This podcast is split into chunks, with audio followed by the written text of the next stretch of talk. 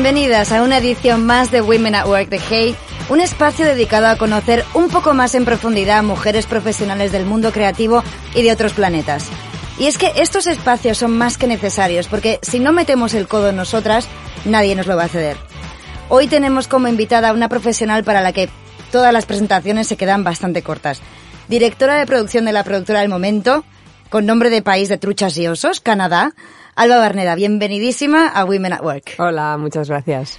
Eh, hemos dicho directora de producción de la productora, es decir, ¿cuántas llamadas puedes llegar a recibir al cabo del día? Pues mira, llamadas cada vez menos, ¿eh? Es mails. Mails es lo que es una avalancha continua y un degoteo minuto a minuto y segundo a segundo. ¿Eres de esas personas que tiene como la bandeja de entrada con 200 millones de mails o las que la lleva el día? Intento limpiar, pero siempre se van quedando ahí y van, van, van haciendo bola.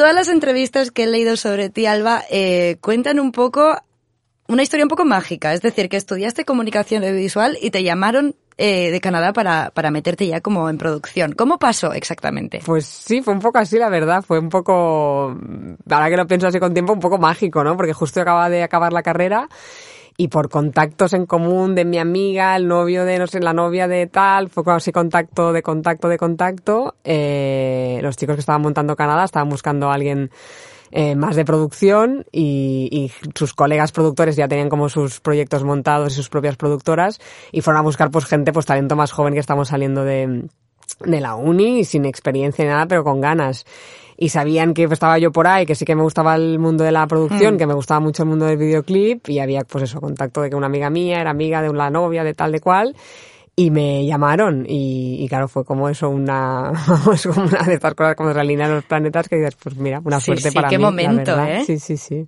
Eh, ahora que has dicho que te gustaba un poco la producción, ¿por qué tiraste por ahí exactamente? Sí, ¿por, ¿por qué te gusta producción? ¿no? Porque a nadie sí, le es la gran pregunta, A nadie le gusta producción, ¿no? Pues en la uni ya empezó como a gustarme, pues en la uni hacías algunos proyectos que cada uno tenía que coger un rol y demás y y lo mío pues veía que lo de realización no era lo mío, aunque también había hecho cosas y pero el tema de producción era algo como que siempre me ha gustado organizar, me ha gustado bueno, solucionar problemas mm. y producción no tiene otra cosa que comerse los marrones de, de, todo el mundo. Y es algo pues que en la uni ya empecé a hacerlo porque ya me gustaba y demás, me sentía cómoda y era una forma también, a mí me gusta mucho la parte que en el fondo tienes como muchos, tienes todo el contacto con todos los departamentos, no solo, o sea, la producción mm. realmente tiene que estar muy en contacto, tienes que saber un poco de todo y eso es algo que me, me gustaba, ¿no? Es algo que siempre me ha, me ha gustado y ahí, y ahí me metí. ¿Es tan estresante como parece desde fuera? Sí. Sí. ya está. No te voy a engañar. Lo es, lo es. Sí que con los años también aprendes como un poco a tomarte las cosas de mejor manera, pero yo soy como una persona que en general también me, me pongo con mucha presión y sufro y demás y claro, un trabajo así pues no, no ayuda, pero bueno, con los años pues vas, a, vas aprendiendo a lidiar con el tema. Sí, sí. Yo siempre he tenido la, la idea de que eh, el trabajo de una productora es como que si algo falla, se van a acordar de ti seguro. Si todo va bien, me, ¿No? Totalmente. Producción es un, es un departamento como muy poco, no, no, no, no, no brillas mucho, ¿no? Solo, solo brillas si la cagas y brillas para mal, totalmente. ¿No? A diferencia de un director de arte que dices, oh, qué bonito te ha quedado el set, qué bonito te ha quedado la foto, qué bonito tal. Producción no luce. Pero bueno, los que estamos haciendo producción siempre, yo lo, lo hablo con mucho orgullo de, de, de, del mundo de la producción porque también es muy creativa y tiene muchas cosas que a mí me encantan, la verdad. Sí, sí. Eh, desde tu vivencia y, tu, y, y, lo que tú has vivido ¿no? en tu profesión, ¿cómo trata el mundo audiovisual a las mujeres? Pues a ver, dentro de... Yo creo que, que, que, que, seguro que lo puede tratar mejor, pero comparado con muchos otros mundos, yo creo que nos, nos, nos trata mejores que en, otros, que en otros mundos, seguro. Pero evidentemente mmm, se podría hacer mucho mejor pero es un mundo, el audiovisual es un mundo pues creativo, donde sí que si hay una sensibilidad que quizás en otros mundos es más difícil de, de encontrar mm. para estos temas. Pero aún así, aunque pensemos que somos todos los más feministas del mundo, queda mucho por hacer, evidentemente.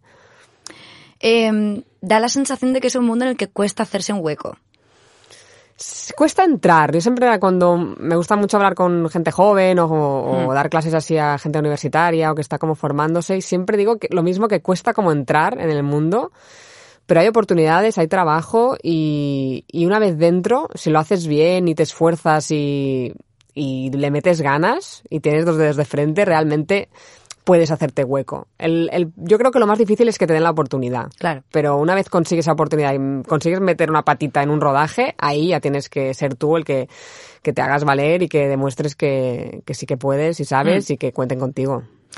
Eh, después de la pandemia o desde la pandemia, o incluso un poquito desde antes, ¿eh? ¿Se, podría que, ¿se podría decir que estamos viviendo una especie de explosión del audiovisual, del contenido?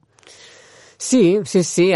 Sí que es verdad que con la pandemia realmente, ¿no? Las plataformas lo han requetepetado, ¿no? Muchos negocios han ido al garete y de repente plataformas como Filming, por ejemplo, otro día escuchaba una, una, leía una entrevista donde de repente es un año que, que, que ha sido el mejor año de, de, su historia, o sea que realmente ha, ha habido una explosión de, de, contenidos, pero sí que es verdad que venía como de antes. Mm. Y sí, sí que estoy de acuerdo porque vamos, desde hace años ya estamos en un mundo muy visual y por lo tanto mmm, la gente consume por, por los ojos y necesitan contenido sí. para consumir.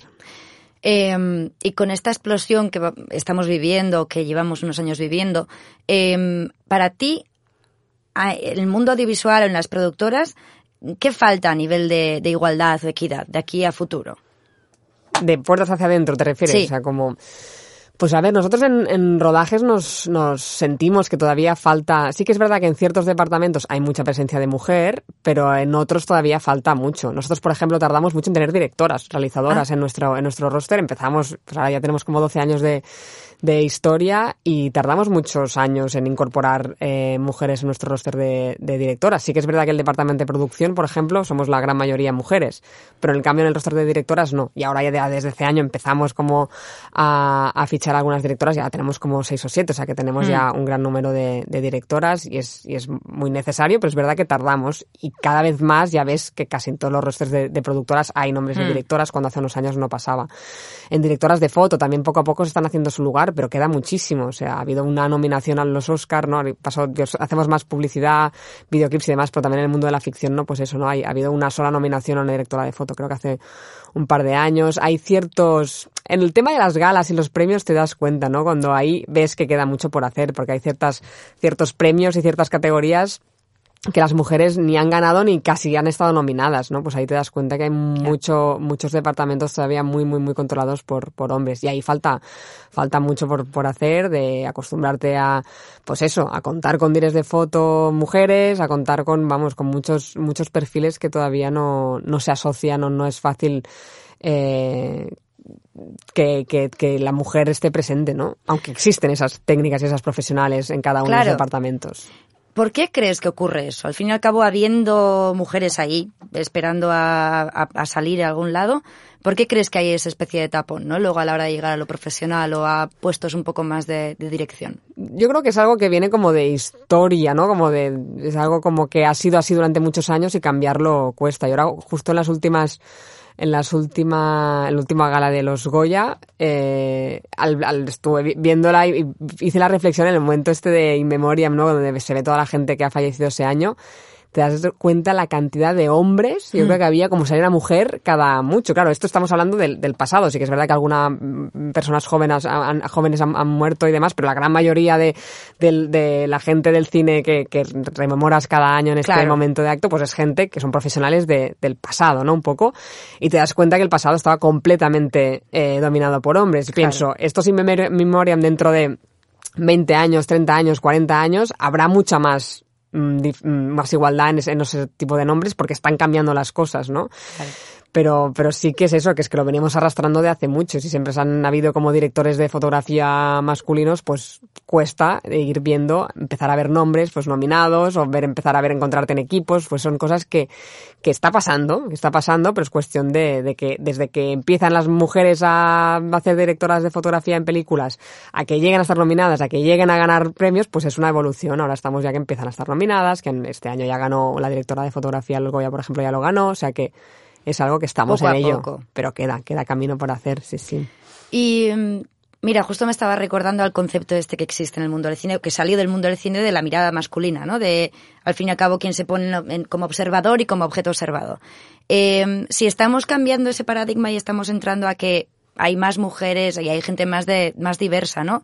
En, en puestos de, de contenido audiovisual, de creación de contenido audiovisual, al fin y al cabo cambiará también un poco lo que se está viendo, ¿no? Claro, total. Es, es fundamental cuando empiezas a, meter a, mujeres creadoras, es que cambia el contenido y eso es, es que cambia toda la cadena. Tienes que empezar por ahí, ¿no? Por la creación. Si el- la creación está ya liderada por mujeres, todo creo que ahí es donde empieza la rueda, ¿no? Y, y es, el, es el inicio y es por eso es tan necesaria la figura de, de mujeres creadoras, porque eso es como el inicio de todo, ¿no? Eh, antes has mencionado que te gustaban los videoclips. Centrándonos en un poco en ese tema y ya como preguntas y como más del morbo, ¿cómo es trabajar con gente como Katy Perry o Rosalía o esta peña? O sea, ya que están en otro, en otro nivel, en otro mundo. Pues, pues son cosas que apetecen mucho, evidentemente, ¿no? Porque dices, hostia, pues currar con estos grandes nombres siempre hace como ilusión, pero a veces muchas veces son como los, las- los trabajos luego más difíciles, ¿no? Que a veces no es tanto por ellas en sí, sino es por todo este, este ejército de gente que los rodea, eh, hace que nuestro trabajo sea mucho más difícil. O sea, que muchas veces no es lo más agradable, eh, aunque ellas puedan ser bellísimas personas, ¿no? A veces pues nuestra gestión es mucho más compleja, que a veces nos pasa mucho que cuando hacemos muchos videoclips que a veces la artista o la banda no está en, en el set. Hemos hecho muchos videoclips que no, no aparece el artista en sí. Y cuando aparece es muy guay, pero en cambio, pues tienes toda esa complicación y más producción de lo que implica tener una estrella como Dualipa en el set. Pues eso es una movida. Es que a nivel de tiene- producción, ¿cómo tiene que ser eso? Pues tienes que tener. Ella, ella lleva un ejército y tú netas como otro ejército para, para, para, para poder mm, responder a su ejército, ¿no? Sí, sí, para darle.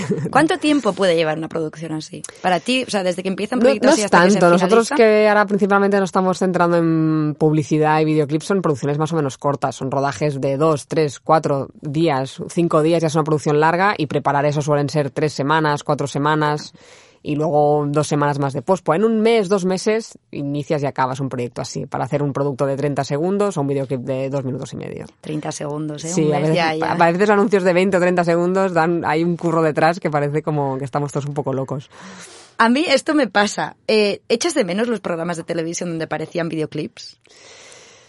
Es que ya no veo la tele, o sea, que tampoco ya no, no lo echo de menos porque el momento televisión ya es como que ha cambiado tanto, ¿no? El hecho de sentarse a, a ver la tele es como otra... O sea, no, no, porque yo creo, a ver, era guay realmente tener ese momento de enchufar la tele y te iban como sorprendiendo, pues que tienes YouTube, tienes Vimeo, tienes, ¿no? Es como que, que mm, ha cambiado todo mucho la forma de consumir, ¿no? Eh, en Canadá, ¿os queda algo por hacer un sueño tuyo? ¿Qué sería, por ejemplo? Muchas, muchas cosas. Este año, por ejemplo, los, los objetivos de- del 2021 un poco nos hemos marcado. Es que hemos arrancado oficina en Los Ángeles, que hemos dado el, como el saltito de, de empezar ahí, que es como la aventura americana. Hasta ahora teníamos como unos socios ahí, pero este, hemos aprovechado precisamente todo el confinamiento para darle forma a una cosa que tenía hacía mucho tiempo que queríamos hacer. Y es, venga, va, estemos nosotros ahí eh, montando bueno, una oficina que ahora no es, no es- real porque no hay todo el mundo teletrabaja, pero, pero que supongo que llegaremos a montar físicamente, pero todavía no tenemos oficina física, pero sí que estamos ya ahí de una forma como legal y, y empresaria y estamos ya con empresa ahí, recibiendo curros de ahí y demás, o sea que ya, ya estamos como oficialmente en Estados Unidos. Y el otro gran reto que, que- reto que tenemos este año es el mundo de la ficción, que también es algún tema que, que estamos como ya entrando, tenemos varios proyectos encima de la mesa y es algo que hace muchísimo tiempo que siempre habíamos tenido como ganas de dar ese salto, más ahora que es un momento como tan, Claro. boni- tan bonito de, y tan, donde hay tanto trabajo y tanta necesidad de crear contenidos, pues es algo que toda la gente que estamos en Canadá, que siempre hemos tenido esta conexión con el mundo de la ficción, que hemos querido estar vinculados, y ahora que tenemos ya como cierta estabilidad como productora y como empresa, pues podemos Sí. dar el salto y, y es algo que nos da como mucho respeto, pero a la vez tenemos muchísimas ganas. O sea que sí que hay muchos objetivos que todavía queremos cumplir, ¿no? La pandemia os ha dado para hacer muchas Sí, cosas, sí, ¿eh? sí, sí, no hemos, no hemos perdido el tiempo, no, no. Eh, ya como última pregunta, ¿cuál, es, ¿cuál sería un poco tu mantra a la hora de trabajar como profesional? ¿Qué, qué es algo que, ese aprendizaje que nunca, nunca has olvidado? Bueno, o sea, son muchas, son muchas cosas ya que vas como aprendiendo con el tiempo, pero sí, sí que es- siempre intento como no olvidar esta cosa de trabajar duro, ¿no? De que si estamos aquí es porque, o sea, lo que hemos conseguido mirando un poco hacia atrás es porque realmente hemos, hemos trabajado muy duro y hemos- nos hemos rodeado de un equipo con también muchas ganas de trabajar. Realmente cuando trabajas duro y, y con pasión consigues cosas bonitas, ¿no? Y es esa cosa de, de, de, de no perder esas ganas y esa fuerza y esa, y esa ilusión por los proyectos. A mí me sigue encantando y entusiasmando mi trabajo y eso es algo como muy positivo, aunque sea un trabajo como muy exigente y lo que decíamos antes, ¿no? Estresante y demás. No perder esa, esa ilusión. Yo creo que es un trabajo que te tiene que apasionar, supongo como todos los trabajos, pero que, que cuando lo disfrutas y, y te apasiona, pues lo, puedes como darle como mucha más fuerza. Y es, y es, es eso, siempre pienso como hay que trabajar duro. Y, y, para conseguir lo que, lo que quieras y no, no, no olvidar eso, ¿no? De, de, trabajar duro. Totalmente. Alba, pues muchísimas gracias, de verdad, por, por venir a este, a este episodio de Women at Work. Muchas gracias a vosotras. Ha sido un placer tenerte con nosotras y obviamente esperamos ver todos los sueños de Canadá cumplirse y que se hagan realidad. Muchas gracias. Eh, y a nuestros oyentes, a nuestros oyentes, muchísimas gracias también por estar un día más con nosotras en Women at Work de Hey. Eh, pronto más y es difícil que sea mejor, pero lo intentaremos.